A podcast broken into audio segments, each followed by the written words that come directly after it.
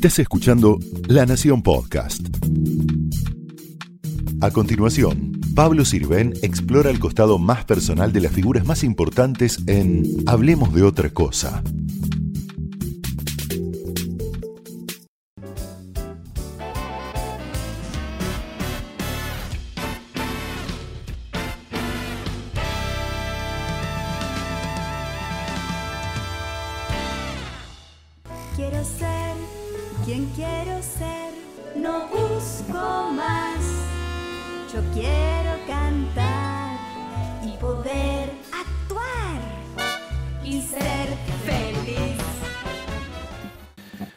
Muchas gracias Mariana Fabiani por recibirnos. Contanos dónde nos recibís. Eh, acá en Mandarina, esta es nue- nuestra productora. Desde acá eh, se trabaja, se piensan los programas eh, y, y bueno, la verdad que hace poquito nos mudamos acá, se levantó de cero este lugar, así que es- tiene mucha importancia este, para nosotros eh, el hecho de haberlo construido, ¿no?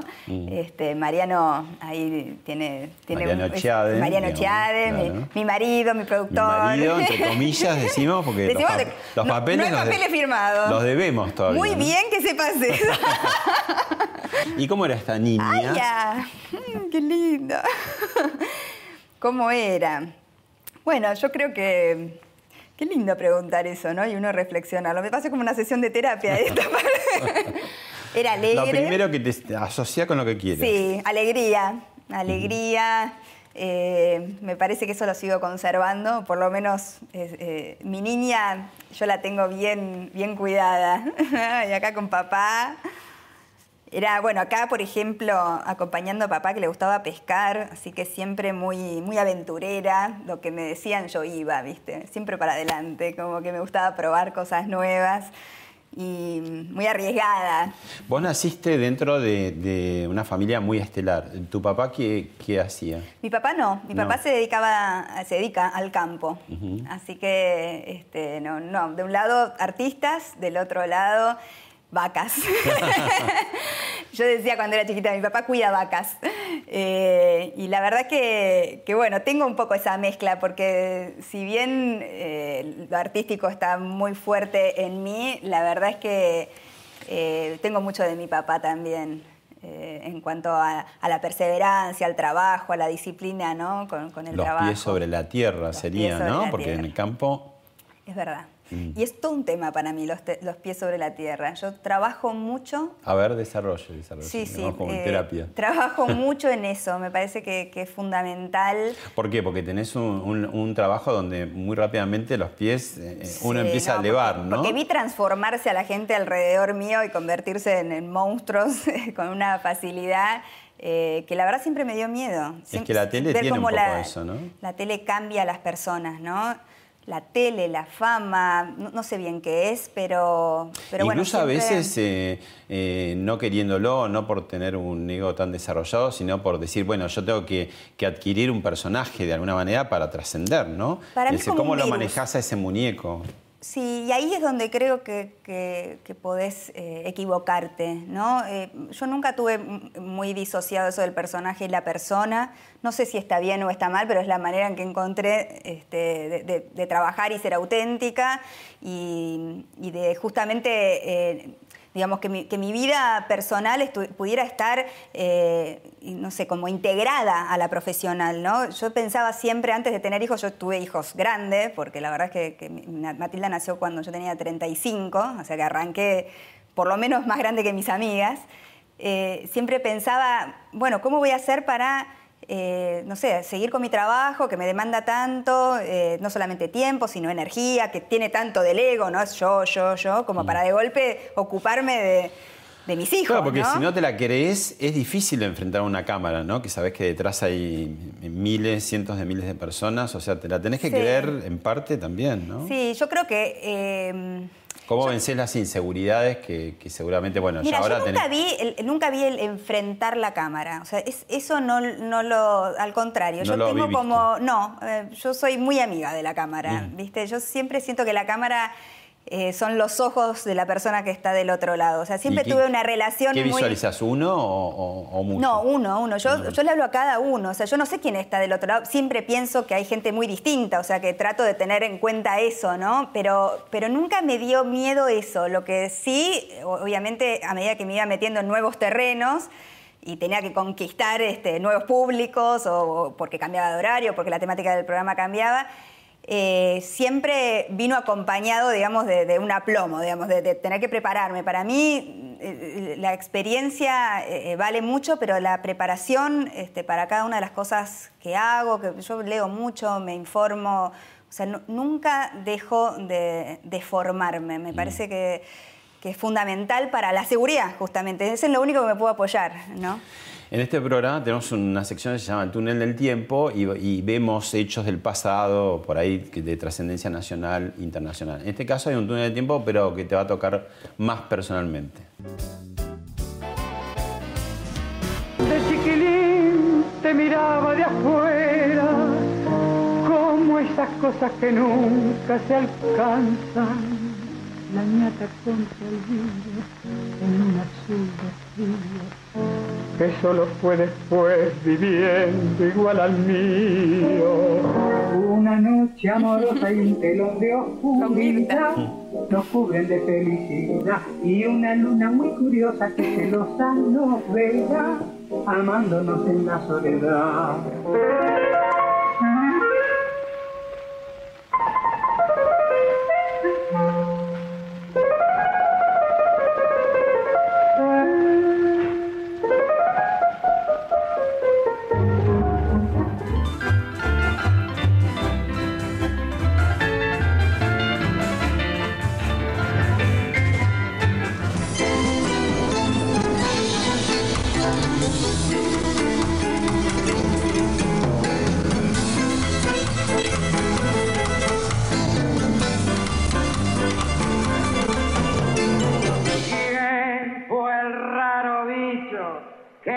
Que me vete, que pasó el tiempo del pirulete. Por más que ronquen los merengues y las congas, siempre fue el cielo, para la milonga.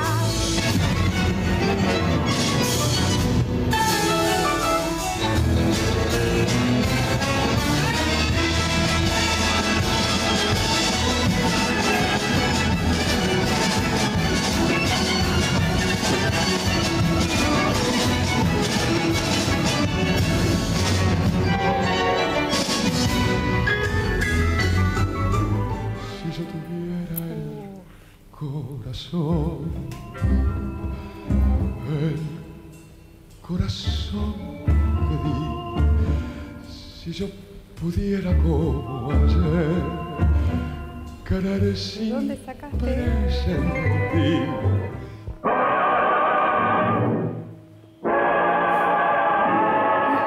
Todas mis obritas tienen el valor de ser auténticamente verdad.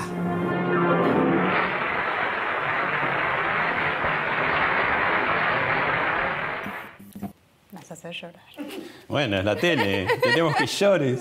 Si querés llorar, llorar. Es imposible ver o escuchar a mi abuelo y no, no llorar atrás. Pero tiene tu abuelo esa cosa que tienen los grandes, ¿no? Que realmente los seres queridos nunca se van, pero además cuando tienen esa producción no se van de todos los demás, de nosotros tampoco, ¿no? Es verdad. Me, resulta curioso, no lo había visto además cantando a, tu abuelo. No, le gustaba cantar, porque tenía la voz muy, muy aguda este, entonces cantaba generalmente, yo lo escuchaba cuando le marcaba al cantante cómo quería que hiciera el tema, porque él tenía una manera que le gustaba que lo interpreten y entonces lo escuchaba y lo cargaba siempre. Y, tampoco tenía tan presente su, su, faz de comediante, digo, porque es digamos, un gran músico con hit tremendos que siguen sonando modernos, viste que hay, hay temas que se van ajando con los años, con las décadas. Es verdad eso. Y, lo mismo tu tío, que ahí veíamos tu tío sí, Nito. Me encantó verlo a mi tío, era mi padrino además. Ah, con, esa voz muy dulce, también muy, muy varonil. Una manera de interpretar. Gabriel, mi primo, que, ahora está viviendo en Miami, lo, veía recién a, a mi tío Anito y lo veo tan parecido a Gabriel, me, me, impresiona, ¿no? porque bueno, más o menos tendrían la misma edad en ese momento. Este, es verdad lo del abuelo, es verdad que yo lo siento presente, lo siento cuando me subo a un taxi, lo escucho y yo me doy cuenta si, el, si porque por ahí suena un tema de mi abuelo, pero yo me doy cuenta si está tocando mi abuelo o no. Te paso, pero me Ah, podés poner, tenés. pero ¿sabés Te cómo? hacemos un odol pregunta y vos Te juro que te ganás el premio mayor. Lo identifico, eso, sí, su manera de interpretar, la tengo perfecta. Y, juego, ¿viste? Digo, ¿será que es, es- este es mi abuelo, este no es mi abuelo? ¿Qué es lo que tiene? Una cosa de energía al mismo tiempo? Energía, este, picardía, esa cosa de comediante que vos decís. Yo me acuerdo que él me contaba que en algún momento tuvo que elegir entre la música y ser un actor, digamos, de, de la época, del cine de oro además, ¿no? En ese momento. Con Mirta Legrand Claro, con Mirta que hizo varias películas este, y, y bueno, que él sabía que la música era lo suyo, pero, pero él siempre fue, mi abuelo tuvo- tenía mucho humor, era muy pícaro, muy pícaro, de, de- de humor, de, que a veces había que, que bancar bromas pesadas. Filoso, filoso. Sí, sí. No, además, Un niño, digamos, niño. esas melodías que te quedan, que son muy pegadizas, pero al mismo tiempo que tiene una composición importante, ¿no? Con esas fiorituras que decís, tienen que volar los dedos ahí. Sí, él era orquestal, ¿viste? A él le gustaba sus composiciones, tocarlas con la orquesta, porque así las pensaba, ¿viste? Para, para una orquesta, le gustaba que sonara grande. Eh, no sé, la verdad que la cantidad de, temas, eh, vos repasás todo, digamos, la obra de mi abuelo, y son todos temas muy conocidos, ¿viste? Es- Eso es, la verdad que es muy llamativo, ¿no? Porque no, no sé si hay un artista que tenga tantos temas tan conocidos. Y tan distintos, ¿no? De los festivos a los melancólicos, como uno, por ejemplo, Y, ¿no? y- y cuando él... El eh, taquito militar. Taquito militar, muy, el firulete, Sí, ni hablar. Que bueno, que ahí Azul. estaba cantado. Nadie sabe que el Sí. firulete tiene letra, pero el firulete tiene letra. Este, y ahí estaba justo la, la letra. Y, y a mí me ha pasado también de, de estar afuera, en el exterior, y, y, eh, me, pasó justamente en Venecia, que, que recién llegada a Venecia, que no conocía, sentada en un barcito ahí. Este, en Plaza San Marco creo que se llama, Sí. y, y estaba sonando un tema del abuelo. Digo, ah, está en todos lados. ¿Y tu abuela Mirna? Mi abuela Mirna, bueno, muy presente en mi vida, una mujer impresionante. ¿Cantante ella? Cantante, eh, bueno, en realidad mi abuelo este, adopta, nosotros siempre lo cargábamos, por eso el apellido de mi abuela, el apellido artístico de mi abuela, mi abuela llamaba Moragues de apellido y, y con su hermana habían formado este dúo que después se suma mi abuelo y es un trío, este, que era Mores, entonces después se quedó él. Y después el clan Mores que no tiene determinación, porque va agregando, sí, agregando, ¿no? Sí, es verdad, es verdad. Este, mi abuela una mujer muy fuerte, muy fuerte, eh, muy fuerte. La verdad que eh, mi abuelo siempre decía que él nunca hubiera llegado a nada sin ella al lado. Compañera, brava también, porque lo tenía cortito, eh, defensora de la familia, luchadora. La verdad que mis abuelos los dos vienen de familias muy humildes eh, y, y bueno, con muchos hermanos, entonces siempre estuvieron muy juntos y como ayudando a sus familias y, y siempre los dos eh, remadores, ¿no? Como yo creo que eso lo respiré mucho de chica, ¿no? El, el- el- el hecho de, de que las cosas no vienen solas, de que atrás tiene que haber un trabajo. Y acá está Máximo que, que, sí. que se sienta el piano de el piano de, de Mariano que lo tiene vos. Hay dos pianos del abuelo. Hay, hay uno que es el que estaba en Mar del Plata, que es el que tengo yo, que para mí tiene un valor especial ese piano porque nosotros pasábamos los veranos enteros, ellos hacían temporada, ellos, eh, me refiero a mis el abuelos y mis tíos, claro, Y todo. todos. Entonces vivíamos con mis primos en esa casa. Y, y el piano sonaba y era mi tío o era mi abuelo y, y lo escuché a mi abuelo tocar y lo vi tocar, este, imagínate, Desde todos los veranos de mi vida. Desde que te ¿no? acordás. Claro, y entonces ese piano, yo me sentaba y jugaba en el piano y todo, y, y bueno, cuando vendimos esa casa pedí el piano, porque para mí era como tenerlo a mi abuelo en casa. ¿Y qué hace tu hijo Máximo Y con mi el hijo piano? se sienta todos los días, hay música en mi casa, yo digo música porque obviamente tiene cuatro años, imagínate que juega con las teclas, pero hay, hay, una, hay, hay algo ahí que suena, Te está digo, dando "¿Qué es vuelta". esto?". Y aparte qué lindo que suene, que, que suene el piano, ¿no? Mm. Y la verdad que ese piano desde que llegó a casa estaba cerrado, porque yo no toco el piano y, y- y Mariano tampoco. Y, este, y bueno, y a partir de que, de que llegó el piano y él se empezó a sentar, bueno, obviamente llamé a un profesor de música, le digo, no sé, es, es chiquito, pero Me dijo, bueno, vamos a jugar. Y él ama, ama la gusta. música, ama la música clásica. Se nota, se nota que le gusta, me pregunta mucho por, por mi abuelo. Este, me pregunta cómo era, me pide que se lo muestre. Y Matilda, yo le digo Mirnita, porque Matilda es mi abuela Mirna, pero así, reencarnó en mi niña. la tengo presente. Cuando me habla digo, ay, Mirnita. Bueno, tenemos otro, otro miembro del clan Mores súper especial para vos que tiene algo para decirte. A ver. Es un, un ser muy especial, Mariana. Ella tiene una luz que la hace diferente. Ella tiene una empatía que creo que por eso eh, le va también siendo comunicadora, porque esa empatía, junto con su sensibilidad, la lleva a veces a crear un clima o a entender a la gente de una forma especial. Es muy generosa, tremendamente generosa, es muy linda por dentro, hermosa por dentro. Y bueno, podemos decir que también tiene algunos defectitos, ¿no? Vamos a decir que es perfecta. A ver, ¿cuál es? Muy ansiosa. De repente le agarran esos ataques de ansiedad, siempre hacen 10 millones de cosas al mismo tiempo. Y como es una cabra capricorniana, va siempre para arriba, siempre para arriba, siempre trabajadora, luchadora hasta el final. Tengo el, más profundo recuerdo, imagen de, de Mariana con sus abuelos. Primero partió la abuela y después partió el abuelo. Eran los abuelos y realmente pocas veces he visto un amor tan profundo y tan entrañable entre abuelo y, y nieta. Eh, era como una comunicación que venía de otro lado. Bueno, y anécdotas, hay millones. Yo tengo una que no me podría olvidar jamás de su adolescencia, que bueno, estaba apuradísima desayunando porque tenía que salir volando a dar un examen y, y este, corría, bueno, iba, venía, era una cosa, una velocidad, todo. Cuando llegó al colegio, el gabán lo tenía puesto, pero con la percha. La percha estaba puesta también. Se había ido con el gabán y la percha puesta, mi amor. Locura total. ¿Fuiste al cole con la percha puesta? pues, sí, sí, entre otras cosas, la ansiedad. Ay, estoy llorando mucho. es que me, me emociona. sube el rating. Sí, sube- es verdad. Este, pero me cuesta, ¿sabes que a mí me cuesta hablar de mí? en- ¿Querés en- un panelito? Sí, te agradezco, muchas gracias.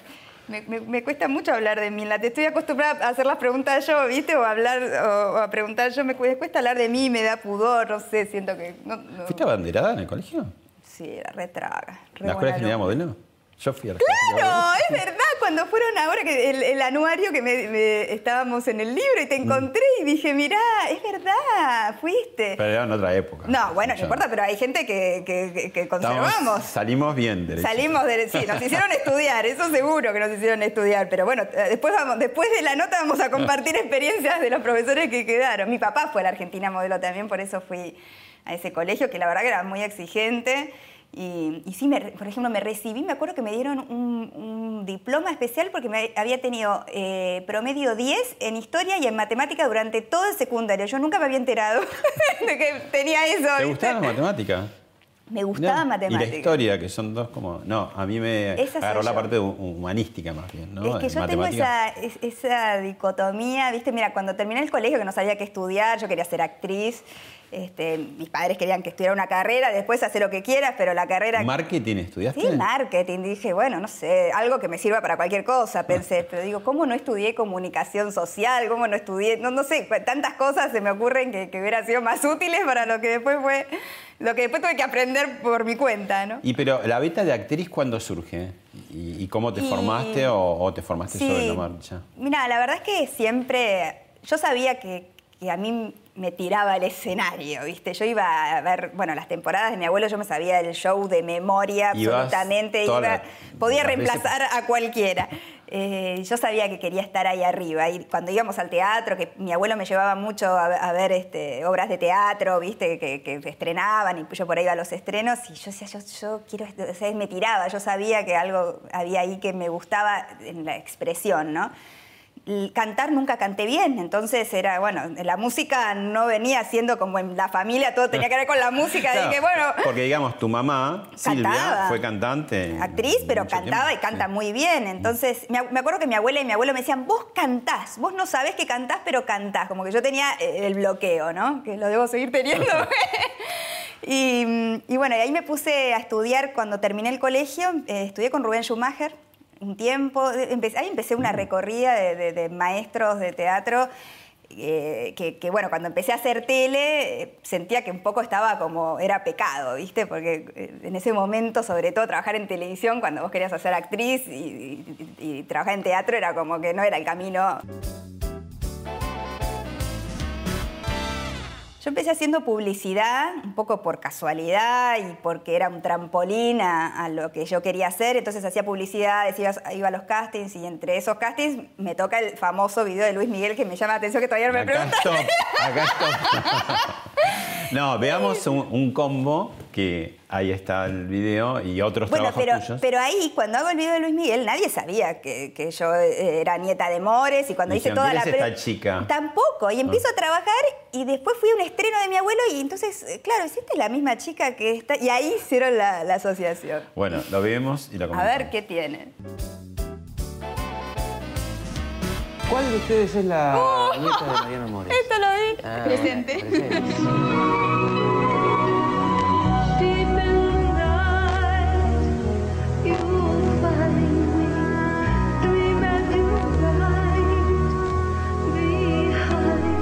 Fede Olivero. Nos robaron, nos robaron, sí. Bueno, no sé si quién le puede evitar a mi vieja, pero No, Dibu, no taches. Tachando queda todo desprolijo. Ese es mi papel más comprometido. Entonces, si te equivocas, puedes usar esta goma, ¿ves? No quiero trabajar con nadie, ¿no? Terrible, muy difícil.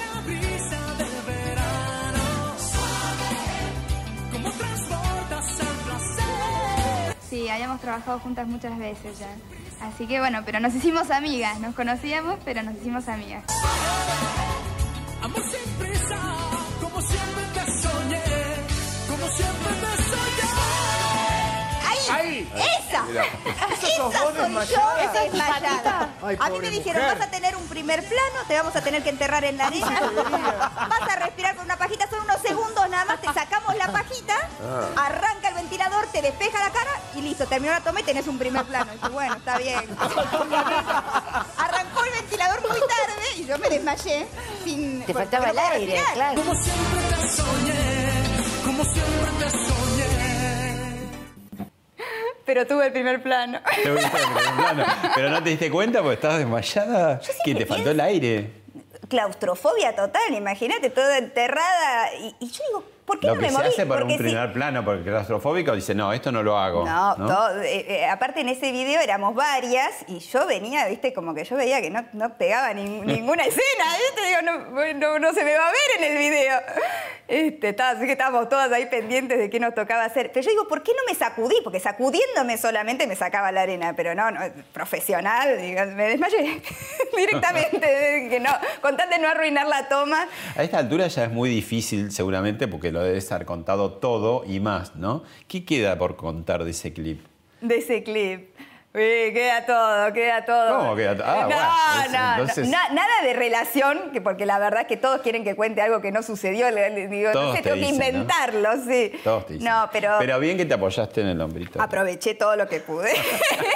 en, en esa toma, justo, las, las dos tomas que mostraron, en la que apoyé el hombrito, yo me acuerdo que nos ¿Tenías decían... cuántos años? 18. 18. ¿Y vos qué, 18. qué- qué- cómo te impactó él o qué, qué- qué era? ¿Te, Mira, te yo agarró un fui- poco de cholulismo?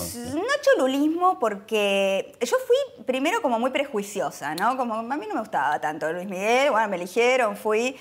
¿Y cuando, Cuando lo conocí me pareció súper seductor, eh, tiene una personalidad, es un imán, ¿no? Y aparte eh, talentoso, o la sea... mejor época de él, aparte, ¿no? No, no, él te conquista eh, automáticamente, Y ¿no? como En- compañero, en el buen digamos, lo- durante la grabación y... Lo veíamos poco, después sí tuvimos como, como una mayor convivencia porque eh, en los últimos días eh, vinieron unos amigos de él y entonces se, se hicieron unas reuniones en su casa y, entonces filmamos algunas tomas ahí cerca. Bueno, ahí empe- empezamos como a, digamos, a, a- a- a hablar, porque no habíamos hablado nada. A relacionarse socialmente. Claro, y, y él, yo lo primero que hago a él sí es contarle quién era mi abuelo, porque yo sabía que él tenía una gran admiración por mi abuelo. Entonces yo tuve con él una relación enseguida distinta, porque era como que, bueno, él, por supuesto, quería conquistar a todas las chicas, nadie podía volverse sin decir, me, me encantó Luis Miguel, ¿no? Claro. O sea, tiene esa cosa seductora permanente, pero nosotros hablamos de mi abuelo, me acuerdo que, bueno, después él, él grabó uno, o, o antes había grabado uno, no me acuerdo, había, digamos, ahí eh, una clara admiración por él y, y bueno, entonces siempre fue desde mucho respeto y desde la música. Me acuerdo que hablamos mucho de la familia, este, que, que él me decía que, que él no había tenido la posibilidad de una familia, y yo le contaba cómo era mi familia, digamos. Es- esas cosas sí me las llevo porque fueron charlas íntimas, eh, pero no, no tuve una confianza, y nada, no lo volví a ver nunca más encima. Así Claro. que después cuando trabajé en Telemundo, pues yo hice un programa que poca gente sabe. yo hice un programa en el que hablé neutro, este, un programa que, que duró un año en, en la NBC, en- eh, que era Telemundo, digamos, pero pertenecía a la NBC, que salía en todo Estados Unidos. Era Network, ¿viste? La verdad que era, fue una, una de las cosas más importantes de mi carrera. Y en ese momento, eh, claro, nosotros todos los que entrevistábamos era gente mexicana, digamos, el público hispano consume más que nada lo mexicano, ¿no? Este, en Estados Unidos. Entonces ahí estuve por entrevistarlo varias veces y al final no se dio, No así se que no. Eh, de vez en cuando, por ahí cuando te llaman para alguna participación especial en Showmatch, haces alguna, algún papel, pero ¿extrañas actuar? Extraño el humor.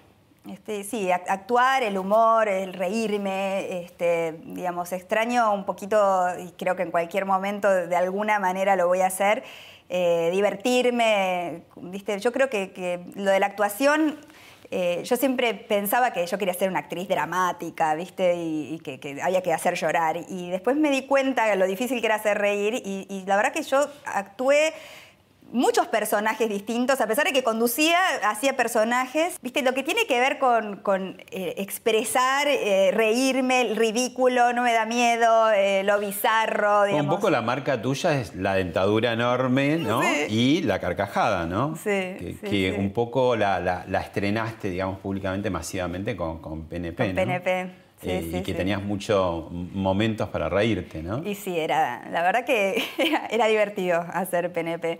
Eh, fue una escuela para mí ese programa. Mm. Y ahí me costaba que me vieran como algo más que una chica que se reía, ¿viste? Eh, como que al, al principio les costaba entender que también era un personaje de la típica chica de la tele. Eh, pero nunca me importó, ¿viste? Yo sabía que, que con el, no, no había que demostrar que, este, que, que, no sé, que pensabas o que eras inteligente o que, ¿viste? estabas preparada. No, ¿Te no- tenía ese por mambo. intuición o sos una mezcla de intuición y también Mira, sí, sí, soy una mezcla. Eh, la verdad es que yo siempre que tomé decisiones laborales las tomé muy a conciencia, eh, no, no impulsivamente, y, y siempre mis trabajos duraron mucho. Eh, me cuesta, eh, digamos, cambiar. Me ha pasado, eh, por ejemplo, digo, cambiar de, rubro, ¿no? Me ha pasado estar conduciendo y que me ofrecieran hacer una ficción que, iba a estar buena, y qué sé yo, yo- y yo decía, bueno, no, ahora estoy conduciendo y, yo sabía que quería por lo menos hacer un camino en eso, que había encontrado algo, porque si bien yo quería ser actriz, cuando empecé a conducir, eh, que PNP por ahí tenía más de actuación que de conducción, pero cuando empecé a conducir, esto de relacionarme con la gente, de no tener que decir un texto que me escribe otro. eh, Tener que ser vos misma. de- claro, me, me entusiasmó muchísimo. Bueno, tenemos un combo de voz en faz animadora, presentadora, Ah, ya. conductora. Qué miedo. No sé leer, Mariana. Ay, no te preocupes. En el periodismo vas a llegar muy alto. No se puede. Sí, se puede. Suerte.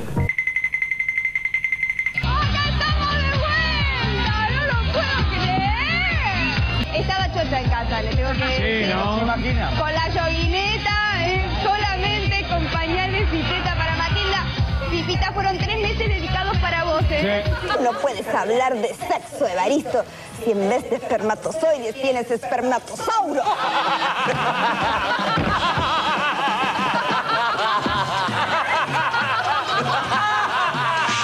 Y mandar un besito a Gabriela para que esté... ¡Uh! ¡Qué ricas son las papas! Con un poco, poco, poco de tomate. ¡Qué ricas son las papas! Con un poco, poco, poco de picante. Muy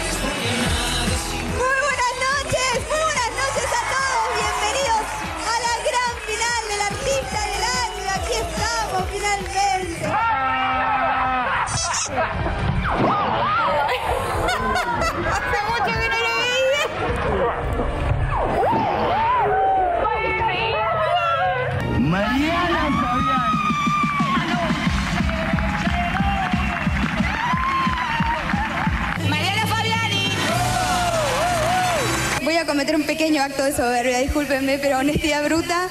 Me lo voy a dedicar un poco a mí, porque le puse todo. Muy buenas noches a todos, ¿cómo les va? Bienvenidos a esta gran fiesta de los Martín Fierro. ¿Y ahora qué se hace? Y ahora me pongo nerviosa y espero. No la hagas larga, por favor. Ya está, lo acabo de ver. El ganador es. Bien, Mariana, el diario de Mariana. Muchas gracias a la gente. Qué emoción. De muchas cosas, la vida entera me pasó así. Muchas, claro, y muchos programas que derivaron de PNP, los archivos, ¿no? Sí. Y, y después los magazine matutinos, ahí podías cantar. Ahí cantaba, ahí, cantabas, los torturé a todos. Saqué un disco, inclusive. Sacaste disco. Saqué ¿Cuáles sí. Y ahí los- hice teatro, me gané el ACE. Ah, no, pero no con lo de... Ah, hiciste Cenicienta. Cenicienta, claro, ¿no? sí, que ahí me Sí, llevé el. ACE. Ahí cantaba y bailaba. ¿Cuáles serían los tips para ser un- una buena conductora, en tu caso, los tuyos, y qué no? Nunca lo pensé, tengo el, el decálogo. No, Eh, primero, fundamental para mí, saber lo que voy a hacer. O sea, a mí no me gusta... Puedo improvisar, tengo el oficio para hacerlo y, y- y soy buena improvisando. De hecho, eh, Y gran parte en de mi aire carrera deben haber sorprendido noticias eh, Por supuesto. en- en- en que estaban en proceso, ¿no? O sea, Todos los días, te diré. A veces me, me dicen eh, eh, algo que pasó y que nada, me voy como te lo tiran informando, por la leyendo. y arregla. Sí, a veces hasta inclusive cuando voy mirando, busco en internet, en el, el cosa, por, por ahí no tengo la noticia, viste, eh, al aire, viste. eso, o sea, sé que me puedo improvisar, pero sí, que puedo improvisar, pero disfruto mucho más y sale mucho mejor el trabajo para mí de cualquiera cuando uno llega preparado a una entrevista. Sos como Mirta, estudiás. Re estudiás. Jamás hago una entrevista sin saber con quién estoy hablando, de dónde viene, qué le pasó. Me parece una falta de respeto total. Y ni hablar los temas de actualidad o, lo- o- las cosas. o- Aunque sea una entrevista con alguien que viene a contar un testimonio de vida que no sea famoso, digamos. Quiero saber detalles. Me parece que esa es la, mejor manera de, sacarle el jugo a las situaciones. Eh, o sea, me gusta llegar preparada, eso me da seguridad. Eh, si se puede, se puede, a veces no se puede, me adapto, digamos. Eh, pero si está en mí la elección, yo estudio.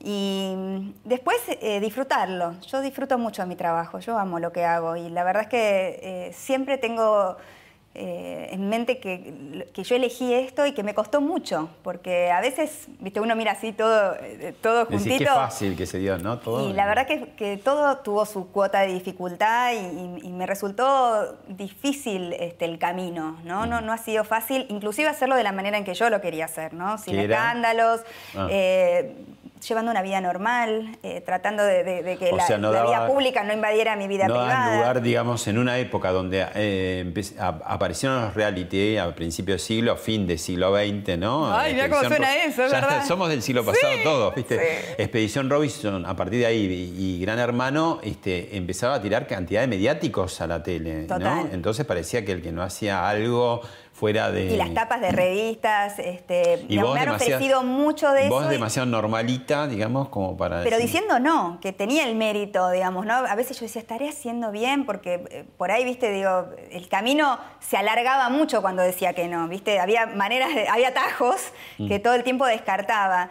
Y yo estaba segura que, que- que, digamos, yo quería hacer algo que, que tuviera que ver conmigo, porque me parecía muy difícil sostener algo que yo no era después al aire, ¿no? Entonces, eh, yo nunca soy, ahí viene otro decálogo, algo que, nunca hago algo eh, que, no, que no crea o que, o que no tenga que ver conmigo. O sea, hay algo que me incomoda, este, no lo hago o hago explícita mi incomodidad, digamos, esa es la manera en que yo conservo mi autenticidad y soy fiel. Por supuesto, me ha tocado hacer cosas que no son las que más me gustan, me adapto, pero me refiero a esas cosas que uno sabe que, son los límites, ¿no? Este, que, si se- a, a partir de acá puedo, antes no.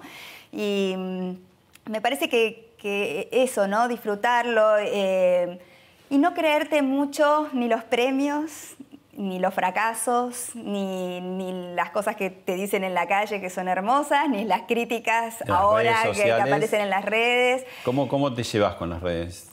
Bueno, estoy, estamos conociéndonos. Eh, tengo muchos seguidores, tengo un Instagram muy concurrido. tres mill- ¿cuánto- Dos cuánto? millones Dos tengo, millones, que la verdad que, que estoy ¿No muy estás agradecida. en Twitter por qué? Porque la pelea en el barro No, no, no, te porque va. no, no, no sobrevivo. A Twitter yo soy consciente, yo soy muy vulnerable. Pero lo, lo fijoneás, lo mirás así, ¿o no? muy, eh, sí, para estar informada, tengo un Twitter este, Oculto. fantasma, eh, porque bueno, muchas veces es más rápido informarte por Claro. Twitter, ¿no? Que eh, cuando surge la noticia voy a Twitter, pero, pero no, yo sé que no tengo la personalidad para, para Twitter, Para ¿no? la pelea, para la discusión. No, no me gusta, me quita energía, eh, te condiciona. Yo veo, que la- veo a la gente que labura en la tele súper condicionada con las redes. Bueno, una panelista de tus tantísimos programas, hoy conductora en La Nación Más, te dejó algo que te quería decir. A ver. Mensaje para Mariana Fabiani cuando me dijeron que ibas a estar con Pablo, dije, ¿cómo no le voy a mandar un mensaje? Porque yo arranqué ahí, al ladito, a la derecha, en RCM, que era un programa ya consolidado, armado. Y la verdad es que me propuso Gastón Portal, pero en realidad la que tenía que decir pulgar arriba, pulgar abajo era Mariana. Y me acuerdo que yo hice ese primer casting y cuando me fui, ella se acercó y me dijo, escuchame una cosa, a vos, sí, a vos te hablo. Te fue muy bien, sabelo. No te escapes, Dorado, vení. Yo dije, me fue bien, o sea, me va a salir. Un poco me atormenté y bueno, y un mes después estaba ahí sentadita porque ella puso pulgar arriba, así que gracias Mariana y me acuerdo que también lo que aprendí de ella era el profesionalismo, se prendían las cámaras y la mina tenía pum pum, largaba el chivo, pum, no sé, tenía 70 antenas, así que arranqué al lado de una tipa que lo hace muy bien. Qué divina, María, María divina. La verdad que me encanta cuando, cuando veo que la gente que, estuvo en mi programa le va bien y triunfa. Siento una gratificación enorme y, tengo un montón, así que me, encanta, ¿viste? Cuando la veo a Maju, cuando veo, este, bueno, a, a Mary que le está yendo re bien también, pero mucha gente, ¿no? Con, la que trabajé que me gusta que, que la gente que está conmigo se pueda lucir. Durante muchos años, eh, me acuerdo de Hugo Di Guglielmo, que era el gerente de programación Sí. de Canal 13, el problema de Canal 13, y cuando entró este, también Adrián Suar, era la siesta, la siesta de Canal 13, ¿no? Todas las franjas bien, pero la siesta, porque el 13 no podía hacer lo que hacían otros, ¿no? Las siestas eran durante muchas décadas, cuando yo era chico, eh, mi madre veía las telenovelas, Claro. era el horario de las telenovelas locales, las que hacía Claro. Romay con elencos Claro. grandes y todo. Después aparecieron los chimentos. Es verdad. ¿no? Y ahora, ¿dónde estamos? Estamos en una zona donde todavía siguen los chimentos, pero un poco más atrás, y apareció como un magazine que a veces tiene chimentos, pero que también tiene actualidad más dura. La verdad que me, me cuesta decirlo a mí, pero, pero apareció con DDM. Porque cuando Adrián me, me ofrece a mí hacer la tarde, yo dije, "Ay, la- así dije, la, la tarde. era como justo la tarde, era la papa caliente que nadie quería agarrar y que a todos les había ido mal. Eh, o sea que la verdad que me resultaba un desafío muy grande y, viste, como, bueno, ¿y ¿qué voy a hacer? Y por dónde. Y pensamos un programa eh, al principio que tuviera un juego, que fuera más magazine. Cuando arrancamos. eh, Diario de Mañana. Diario de Mariana, año desde 2013. 2013, ¿no? Ya son hasta seis ese años. programa nada le iba bien a la tarde. en- en- Habían probado todo. todo. de la todo. verdad que eh, yo sabía que era un desafío enorme. Al principio nosotros también nos estaba costando y no sabíamos por dónde. Eh, y bueno, ahí, viste, como te decía antes, puse a prueba mi, poder de adaptación porque de golpe un día hice una nota con Cobos, me acuerdo, no me acuerdo por qué. eh, pero la primera vez que entrevistaba a un político, prácticamente. Había entrevistado en RCM, políticos en campaña, pero siempre desde un tono humorístico, ¿no? desde la persona, no el político. Y de DM, de golpe, cuando hicimos la nota a Cobos, que me acuerdo perfecto que fue ese día, de golpe empezó a subir el rating. el rating, No, es por acá. ¿Cómo, cómo que es por acá? O sea, de golpe iba a tener que hacer actualidad. Y yo no soy periodista, ¿viste? Y Pues, pues había nacido como un magazine más light, ¿no? tenía, digamos que iba a tener entrevistas, iba a tener un juego, estaba el Espectáculo, sifonazo. pero sin bajar, digamos, al Sí, barro. Temas, podía tener algún tema social, este, espectáculos sin bajar al barro, si bueno. estallaba un escándalo, bueno, sí. Por supuesto, había un poquito de todo, estábamos, viste, como son los programas que se arman al aire, la verdad, armando. tanteando por donde era. Sí, eso que vos dijiste que, que es muy del medio y que por ahí la gente no sabe eh, tanto, ¿no? Es decir, por dónde va, ¿no? Es como si fueran no videntes, ciegos, tanteando. Terrible. a Porque ver- uno piensa un programa, nos hemos pasado horas pensando esto va a ser así, esto va a ser así, y después arrancás y el programa 2 ya es lo contrario a todo lo que pensaste y te tenés que adaptar. Y, y la verdad que el que no se adapta está fuera de la tele hoy. O sea, ¿Y cómo juega el minuto a minuto? Porque eso antes Y el no minuto a minuto perjudicó para mí muchísimo a la televisión. O sea, yo que, que viví la tele de- del no minuto a minuto, o sea, los contenidos se trabajaban de otra manera. Eh, pero bueno, es esta tele que tenemos y, y- y lo que hizo el minuto a minuto fue atentar para mí con- contra la calidad del contenido. Yo hay veces me puedo dar este lujo, lo tengo que decir, primero porque estoy en un canal que me, me cuida mucho y, y- y me tiene como una reina y estoy es mi casa Canal 13, ¿verdad? Ahí, ahí nací, ahí eh, seguí creciendo. Entonces me puedo dar el lujo a veces de hacer cosas que me gusten a pesar del rating, ¿entendés? O sea, como que después de siete años de, de programa, a veces eh, me doy esos gustitos. ¿Vos decís, vamos a bancar esto? Y a veces me los doy. O sea, como que yo entiendo que el rating es importante. Eh, de hecho, obviamente laburamos de esto, ¿no? El rating es súper importante, de- depende, es, co- es como que, que no quieras vender eh, en tu comercio lo que fabricas. Eh, pero no, no puede ser lo único. Entonces, este, yo eh, hay veces que, que a esta altura digo, prefiero perder, pero hacer un programa que me guste un poco más. Vemos un momento culminante de, de tu programa este año y lo comentamos. Dale. Decís que fuiste víctima de violencia por parte de Fernando durante mucho tiempo. Eso es lo que declaraste y lo volvés a contar en esta entrevista. Esa noche Fernando agarró el arma, según lo que vos también declaraste y seguís sosteniendo.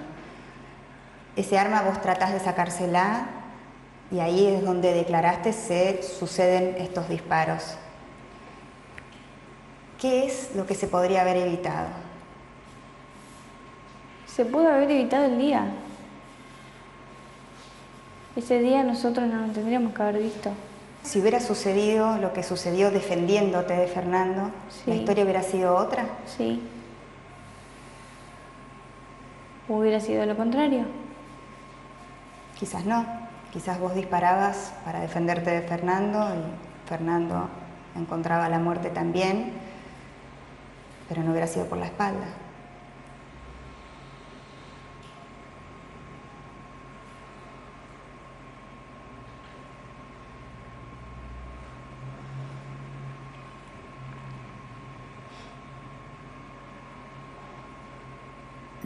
Tremendo ese momento. Y ganó tu mirada, porque finalmente bajó la mirada, Nair, pero te la. la Había que tuvo. sostener esa mirada sí, y sostener el silencio. Ese es, ese es otro tema, ¿no? Que nos cuesta tanto sostener Pero los ese silencios. es un gran momento televisivo, ese silencio, ¿no? El silencio que está prohibido en la televisión, porque ahí ju- jugaron, entre comillas, ¿no? Eh, ¿Y cómo, cómo Yo- fue yo eso? ¿Cómo lo viviste, digamos? La, entrevista fue, la verdad que fue algo muy difícil, también fue un desafío porque... Eso se hizo en la prisión, donde está Sí, ella, donde viajaron. está ella, viajamos para allá, lo lo hicimos en un cuartito que nos dieron, que es como un lugar donde estudian, eh, y estábamos solas con los tres camarógrafos y dos productores. Eh, yo sabía que iba a generar mucha controversia esta, esta nota, por eso me fui muy preparada, yo tenía muy claro el, el caso, había leído el expediente, este, inclusive había hablado con, con psiquiatras acerca de- de- del perfil de la personalidad de, de para ver con qué me iba a encontrar, ¿no? Eh, y sabía que era una nota muy difícil, eh, porque aparte yo tenía que tener en cuenta todo el tiempo eh, que ella era una asesina y que estaba condenada, ¿no? Porque es una chica esa, que tiene... esa dualidad, ¿no? De rubiecita, que está como re- recién peinada, con una mirada muy inocente, pero al mismo tiempo es fuerte, ¿no? O No, sea, y una mirada que te digo que yo ahora lo veo, pero yo lo sentí un millón de veces más largo de lo que fue. Era Claro, eterno. Y yo decía, no voy a bajar la mirada y no voy a hablar. O sea, este silencio va a seguir Que hasta que ella quiera, sí, Sí. porque eh, fue el momento en donde más se habló en ese silencio, ¿no? Me parece que, que ese, ese fue el silencio. Ahí, no- ahí la verdad es- estaba, ¿viste? Mm. No- los personajes se caían, le- lo que ella venía diciendo, que era un poco lo que siempre venía repitiendo, de golpe no tenía palabras, ¿no? Eh, fue, fue muy fuerte, la verdad que también me costó mucho sacarme de encima la entrevista después, porque me, me fui afectada, porque Te, te rebotaba, te seguía rebotando. todo y, y bueno, y meterme mucho con el caso, ¿viste? Bueno, Este, los abuelos que fueron abandonados en el bar, el pianista indigente, cantidades de policiales, de colectivos Sí. asesinados, todos esos te caen Sí. muchas veces y vos los tenés que llevar adelante, ¿no? Sí, la verdad es que, que me cuesta porque soy muy sensible y, y no me pasa por al lado, ni quiero que me pase por al lado, porque a veces me dicen, bueno, pero ya tenés que estar acostumbrada, porque, viste, como que ya hay una gimnasia y se te hace una costra. Yo no quiero la costra, yo quiero que las cosas a mí me sigan este, afectando como me afectan, porque eso es lo que hablábamos al principio, ¿no? Lo que te hace humano. Este, lo que te hace normal una persona normal que sigue conmoviéndose con el dolor del otro. ¿Sufrís algunos videograf? ya sabes a cuál me voy a referir. Uy, no, a ver. Vacunas sí, vacunas no. Ay, sí, no, porque aparte eso, eso fue un error nuestro. Eso fue una- un error nuestro, el videógrafo estaba mal, porque nosotros no estábamos haciendo un debate de si había que vacunar o no. Por lo menos no era mi intención de- desde lo que yo estaba haciendo. Eh, nosotros íbamos a, había un- una convención, había, hay un montón de gente que no vacuna a sus hijos. Y a mí, que, que yo practico la homeopatía, me parece terrible que no los vacunen. Entonces yo quería las dos versiones para justamente, que creo que fue lo que terminó pasando para quien vio el programa entero, convencer de vacunar. Pero, Pero claro. quedó el videograf. Quedó el videograf y yo entiendo, entiendo, hay cosas, viste, que uno tiene que aprender y, y- y aceptar el error. Este, fue un error nuestro ese, claramente, y fue un error de- del graf, porque no tenía que ver, quizás fue un error también hacer el tema. Ahora yo me pregunto, ¿no? Como lo mismo con esta entrevista, que, que, bueno, ¿cómo van a entrevistar a una asesina? Igual el debate sirvió para decir, no, sí, hay que vacunar. Hay que vacunar, pero digo, más allá de eso, ¿no? Eh, que hay cosas que no se hablan en la televisión, hay, cosas que se pueden hablar y hay cosas de las que no se hablan. Sí, hay un montón de gente que no vacuna a sus hijos. Yo quiero escuchar por qué no los vacunan. Eh, y, quiero tratar en todo caso, porque yo llevé especialistas eh, del Garraham que hablaban de la importancia de la vacunación, pero nadie habló de que estaba esa gente ahí, ¿no? Este, que también hablaba de, lo importante que era vacunar. Entonces, a mí me parece que, que no, no hay que ser hipócrita y que, que realmente desde, desde la televisión, desde el periodismo, de donde sea, se tiene que poder hablar de cualquier cosa, realmente, y, y no el hecho de tratar un tema ser condenado, ¿no?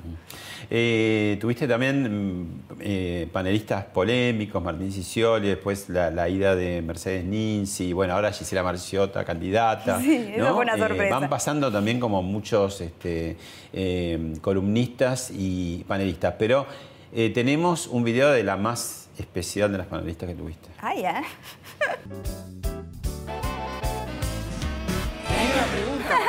la panelista, eh, tiene su pregunta. ¿Tenés tu pregunta, Sí, Mati? claro, ah, claro. dale, a ver. ¿A qué edad te empezó a gustar el baile?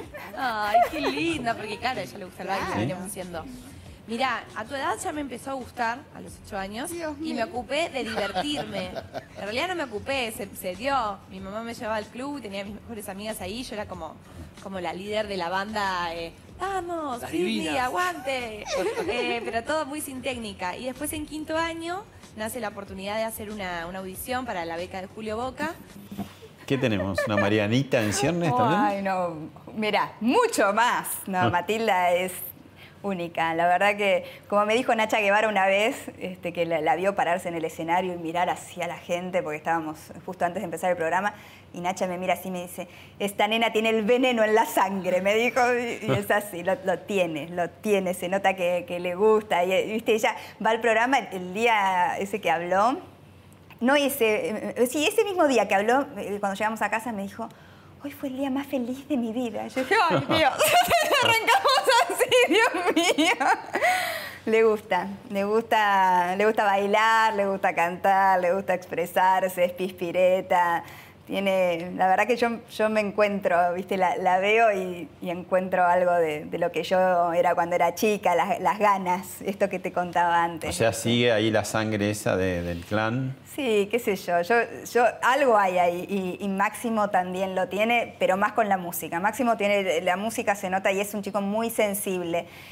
Eh, por supuesto que yo, viste, quiero educarlos con toda la libertad para que elijan lo que quieran y darles los recursos. Y, y a veces me pregunto, este, Adrián eh, Suar me, me decía, a Matilda, cuando te decidas la quiero. Y digo, ay, Dios, me costaría muchísimo. Yo en ese sentido creo que haría como mis padres, viste, como, bueno, terminé el colegio. eh, con- Estudiate una carrera, Estudiá, preparate. Yo lo digo todo el tiempo. Le digo, esto no es así, que me ponga a bailar. Porque ahora, claro, Instagram y las redes, todo hace que cualquiera, eh, digamos, tiene su posibilidad de mostrar lo que hace y, y no, hay, está la cultura del esfuerzo, ¿entendés? Yo pare- parezco una señora mayor hablando, pero de verdad que para mí es, digo, bueno, estudiá, ¿te gusta bailar? Estudiá, porque Bueno, pues, si ¿viste? bailás bien y estudiás vas a bailar mucho mejor. Viste tu clan, digamos que era muy exitoso, pero muy laburante. Muy, sí, y aparte que, que realmente eh, me, me parece que, que es la, no sé, yo vi a mi abuelo con los dedos lastimados ensayando antes de cada espectáculo, ¿viste? Las cosas salen mejor, no digo que no puedan salir bien sin el esfuerzo, pero siempre salen mejor con esfuerzo detrás. Mariana, eh, ya vamos terminando. La grieta, la famosa grieta. ¿Cómo te toca? ¿Te ha tocado también? Sí, claro, sí, sí. Yo la sorteo bien, la grieta. Es como que me duele la grieta, me, me duele, me duele ver al país dividido, me, me duele este, que por ahí la grieta haya separado amistades, familias, ¿no? Y yo inclusive me- encuentro alejada de algunas personas que quiero mucho y que respeto eh, intelectual e ideológicamente muchísimo, ¿no? ¿Por qué crees que se perdió esa posibilidad de seguir compartiendo el disenso, que además es tan sí, rico, que ¿no? es tan rico Sí, y ¿por tan qué- necesario. ¿Por qué eh, se enoja, digamos, a, a nivel personal porque vos puedas tener una idea? Yo creo realmente que eh, coincido con, con esta idea de que, de que eso viene desde arriba, digamos, ¿no? Que, que si, ¿Desde arriba si de nuestros dónde? Mm. dirigentes eh, se fanatizan y plantean la situación como un Boca River, eh, Eso- hacia eso abajo baja- lo absorbemos nosotros. O sea, me parece que, que ahí eh, es responsabilidad también de nuestros dirigentes cerrar la grieta. Eh, va a ser difícil, somos argentinos, som- somos aparte, ¿no? Como nos gusta la cosa del fanatismo, ¿no? Eh, pero no nos está haciendo bien esto. A mí me duele mucho, me, parece que, que, eh, es difícil construir un futuro de- desde la división, ¿no? Es, es muy importante la, la unión este, para, para salir adelante, ¿no? No hay otra opción, creo que no hay otro camino. En un momento yo pensaba, el- el- los, que, los que trabajamos así en los medios eh, y que no tenemos un rol periodístico, cuando no estaba haciendo el programa de actualidad, digo, no tenemos por qué eh, eh, dar una opinión tan este, tajante y ponerse acá o ponerse enfrente, ¿no? Porque la verdad hay, hay- un lugar en donde no me gusta est- estar, que me definan de una manera, porque yo también tengo mis grises, ¿no es cierto? O sea, no, no, no es blanco-negro todo. Yo respeto los grises y me parece que en el gris hay algo muy interesante. Este, no, no siempre tiene que ser blanco o negro. Lo que pasa que, bueno, la sucesión de hechos, este, que como se fue dando todo en, nuestra historia, en los últimos años sobre todo, hace que, bueno, haya cosas que, que para mí están mal. Entonces, eh, eh, te obliga a ponerte de un lado, ¿no? Eh, pero a mí, por lo menos, me encanta cuando, cuando puedo conservar este, eh, digamos, la esencia del otro, porque en el fondo, en lo importante, estamos todos de acuerdo. O sea, esa, esa es la verdad. En lo importante estamos todos de acuerdo. To- todos queremos lo mismo, y me parece, ¿no? Entonces, eh, no entiendo cómo, cómo llegamos a este punto de violencia, ¿no? Las redes creo que no han ayudado nada. Me parece que ahí, viste, todo se exacerbó. Pero creo que es responsabilidad también de nosotros como comunicadores, ¿eh? sin duda. O sea, De bajar un poquito. De bajar, Un par de cambios. Absolutamente. Yo creo que ya se está haciendo. Mm. O sea, me, me parece que, que es, es necesario porque eh, es muy importante lo que está en juego, es el futuro este, de nuestros hijos, de nuestros nietos. Eh, tenemos que cambiar porque si lo que estábamos haciendo hasta ahora no nos funciona, ¿no? dicen cuando no te funciona lo que estás haciendo, algo hay que cambiar, ¿no es cierto? Bueno, entonces, este, sin hacer referencia a lo político, me refiero a que hay que cambiar la manera en que nosotros también nos tomamos eh, este tema. No, no, no puede ser que eh, hay familias que se han dividido, ¿no? Duele mucho y me parece que eh, que es mucho más lo que se puede construir desde la unión y aparte hay, hay gente interesante de, de todos lados. Cerramos con lo que empezamos. ¿Te vas a casar o no? Ah, mi amor, el amor de mi vida. Tengo mucha suerte. y yo creo que sí, en algún momento nos vamos a casar. Siempre hablamos de cuando nos casamos. Nos da un poco de fiaca casarnos de una fiesta, digo ahora. Pero es, es la verdad que es, es el amor de mi vida. Es un hombre, es un compañero de lujo. Estoy muy enamorada de él. Lo admiro profundamente. Hicimos una familia hermosa. La verdad que los mejores momentos de mi vida este, lo- los tengo al lado de Mariano. Es una persona que, que me ha hecho muchísimo bien y que espero esté al lado mío para siempre. Así que estoy como casada. Gracias, Mariana. Gracias a vos, un placer.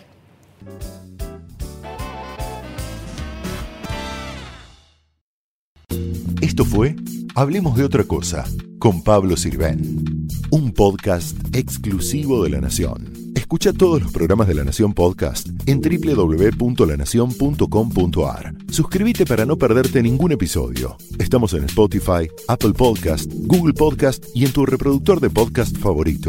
Seguí escuchando La Nación Podcast.